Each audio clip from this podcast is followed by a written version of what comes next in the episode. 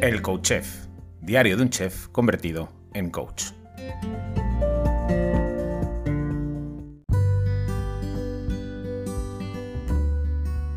Hola, bienvenido, bienvenida a un nuevo episodio del Coach Chef, diario de un chef convertido en coach.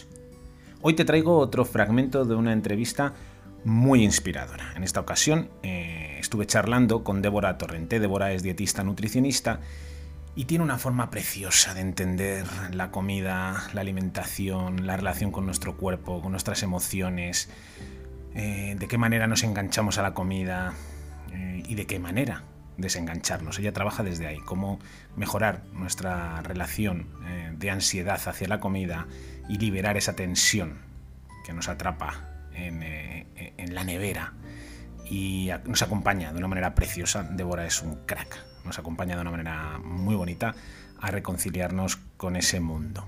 Pues bien, en esta entrevista, en este fragmento que va a ser un poquito más largo de lo normal, porque la verdad me daba pena cortar eh, el flujo de información tan chulo que nos estaba regalando Débora. Aquí Débora nos explica un poquito cuál es el proceso por el cual nos enganchamos en la comida, por qué utilizamos la comida para aliviar esa tensión, por qué mm, la comida y las emociones están tan, tan, tan, tan eh, vinculadas y por qué eh, mal utilizamos la comida para mm, aliviar sufrimiento, aunque en realidad, como ella explica, em, esa comida también nos ha ayudado en un momento determinado a superar eh, momentos en los que no teníamos los recursos necesarios para sobrellevarla. Así que nada, te dejo con ese fragmento tan chulo, eh, con esa conversación con Débora. Bueno, en realidad aquí Débora habla ya sola, porque tiene carrete para, para 10 minutos, 20 minutos, 30 minutos. Podría tirarse horas y horas hablando de esto porque le apasiona. Así que nada, vamos a disfrutar de su pasión y vamos a escuchar lo que tiene que decirnos con respecto a esto. Claro, cada uno, claro, aquí hay un, hay un mapa muy individual de cada uno, porque claro, la comida no es comida. Hoy en día la comida yo no como para sobrevivir, yo como porque la comida tiene un símbolo también de celebración, de unión, de celebridad, de disfrutar, de placer. Hay un montón de símbolos con la comida. La comida no es simplemente tal, ¿no? Entonces, eso también los utilizamos. De hecho, la comida también nos une a diferentes personas, ¿no? El caldo de la abuela, tú lo sabes, el caldo de la abuela, el postre de papá o la cosa de, ¿no? Yo he tenido incluso una chica hace muy poquito que era como, no puedo con el chocolate, o necesito el chocolate en mi vida como una cosa, pero es que me, me pongo hasta nerviosa cuando no tengo chocolate. Y tenía que ver con, con una unión que tenía con su padre, es decir, era la manera de acercarse a su padre que había fallecido. Entonces, para poder lidiar con ese duelo, ella comía chocolate, porque así sentía que aún, es, bueno, cuando no estás preparado para soltar algo, ¿no? Es como me acerco a eso y simbólicamente, inconscientemente me estaba acercando a papá. Entonces, cuando ella pudo expresar todo lo que no acabo de expresar y de, lidiar con todo lo de su papá, de repente sucede el cambio y es como, no me acuerdo del chocolate. es como, ¿qué está pasando? ¿Por qué? Pues porque no tenía que ver con el chocolate. El chocolate es una forma de símbolo, ¿no? Entonces, todo puede ser simbólico, absolutamente todo, porque todo es información. desde la taza hasta la cuchara, hasta todo. ¿no? Entonces, todo lo que vamos interpretando, todo genera una parte simbólica y nos relacionamos con esos símbolos. ¿Qué pasa? Que la comida tiene que ver también con una parte más fisiológica del, del sistema digestivo. Entonces, ¿qué pasa? Que cuando yo tengo conflicto, me aprieto ¿sí? Es como de repente yo tengo una situación que no soy capaz de sostener porque tenemos, hay que tener en cuenta que tenemos un imperativo biológico que hay que, que conocerlo bien. Y viene programado de nuestros ancestros, pero sigue hoy en día. Está un poquito desactualizado, pero sigue.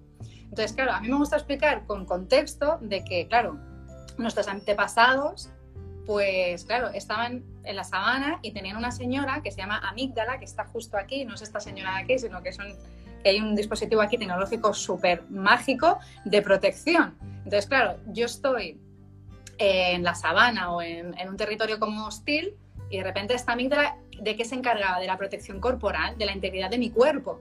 Entonces iba detectando posibles peligros. Súper. Detecta peligro, hay dos respuestas posibles. Ataco o huyo. Estupendo. Vale. Pues entonces, ¿qué hago? Salgo corriendo, me guardo de la mata y cuando me hablo de la mata, me relajo. Guardar como, esto no sé, súper útil. ya está. sigo avanzando. Cuando vuelvo a escuchar un ruido semejante, similar, porque la amígdala trabaja mucho con esta parte similar, semejante, ¿sí? Acciona, no se lo piensa mucho, porque si se lo piensa estamos a un milisegundo de morir, o sea que tiene que ser mega rápida, ¿vale? ¿Qué pasa? Que esto fue desarrollándose, fuimos evolucionando y empezó a desarrollarse mucho más esta parte de aquí, que es la corteza cerebral, y entonces empezó a aparecer la conciencia del yo.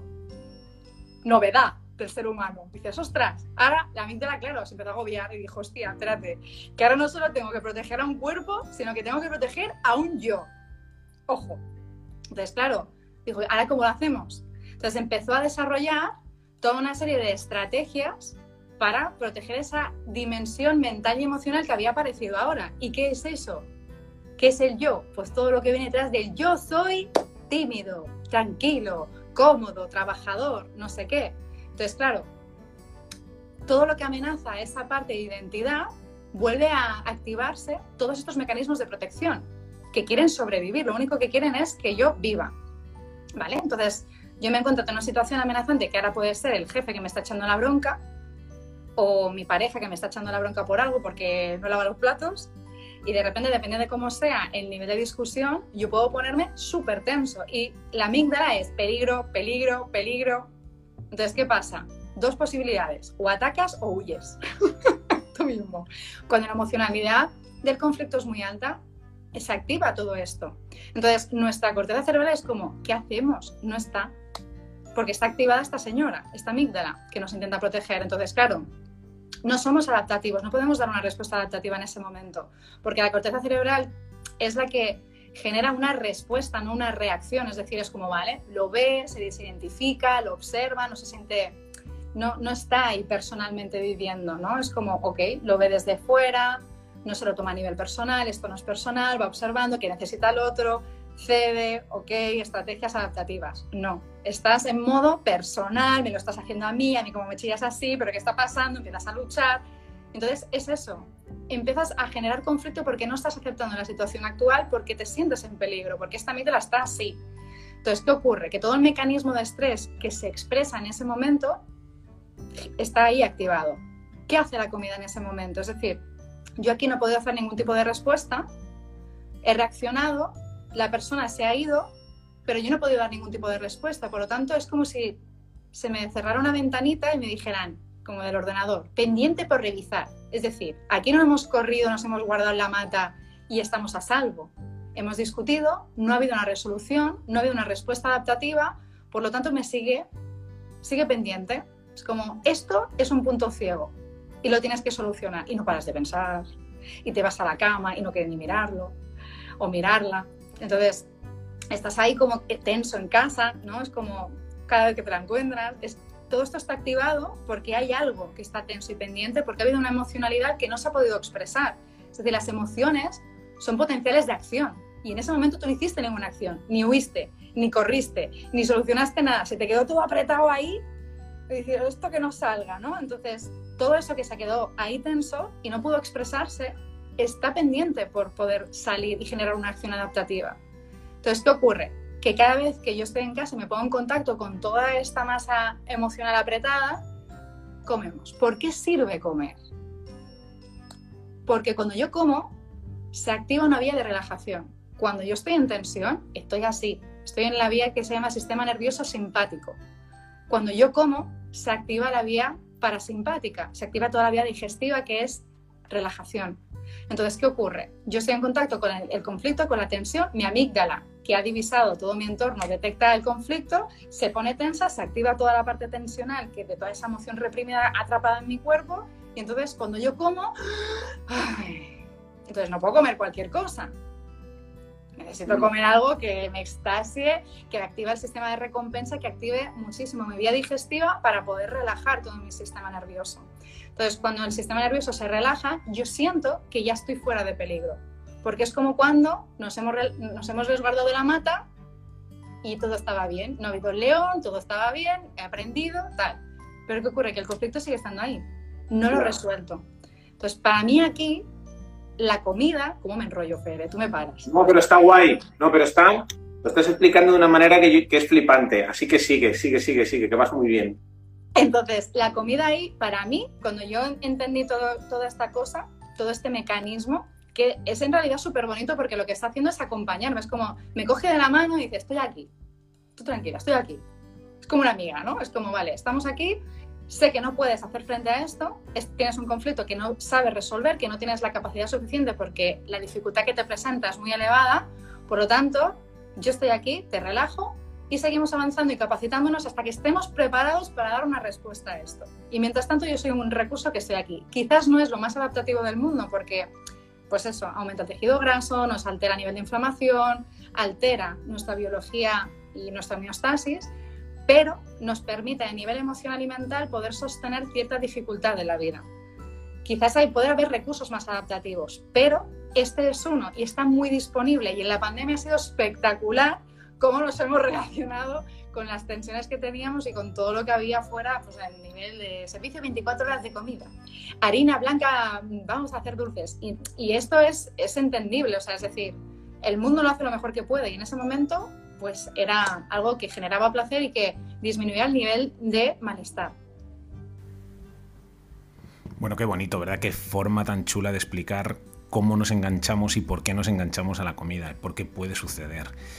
Entendiéndolo así, de esta manera, eh, comprendiendo cuáles son los mecanismos que nos pueden hacer caer en ese pocito, pues eh, bajo mi punto de vista mm, eh, mejoramos o solucionamos o tocamos dos puntos claves. Uno, perdonarnos en un momento dado por haber caído en ese pozo, al entenderlo y comprenderlo, pues también nos sentimos menos culpables, con lo cual nos quitamos esa mochila esa carga que en un momento dado pudimos eh, echarnos encima. Y por otro lado, dejamos de ver a la comida como un enemigo, como algo malo. Cuando hemos tenido una mala relación o una relación inadecuada con la comida, pues eh, podemos verla con unos ojos eh, no adecuados para reconciliarnos con ella. Entonces, si la vemos como una amiga que en un momento dado nos tendió un cable, nos echó una mano, para superar eh, un momento difícil, un obstáculo para el que no teníamos recursos para solventarlo, pues bueno, podemos de alguna manera nos, darnos permiso ah, para mejorar nuestra relación con ella.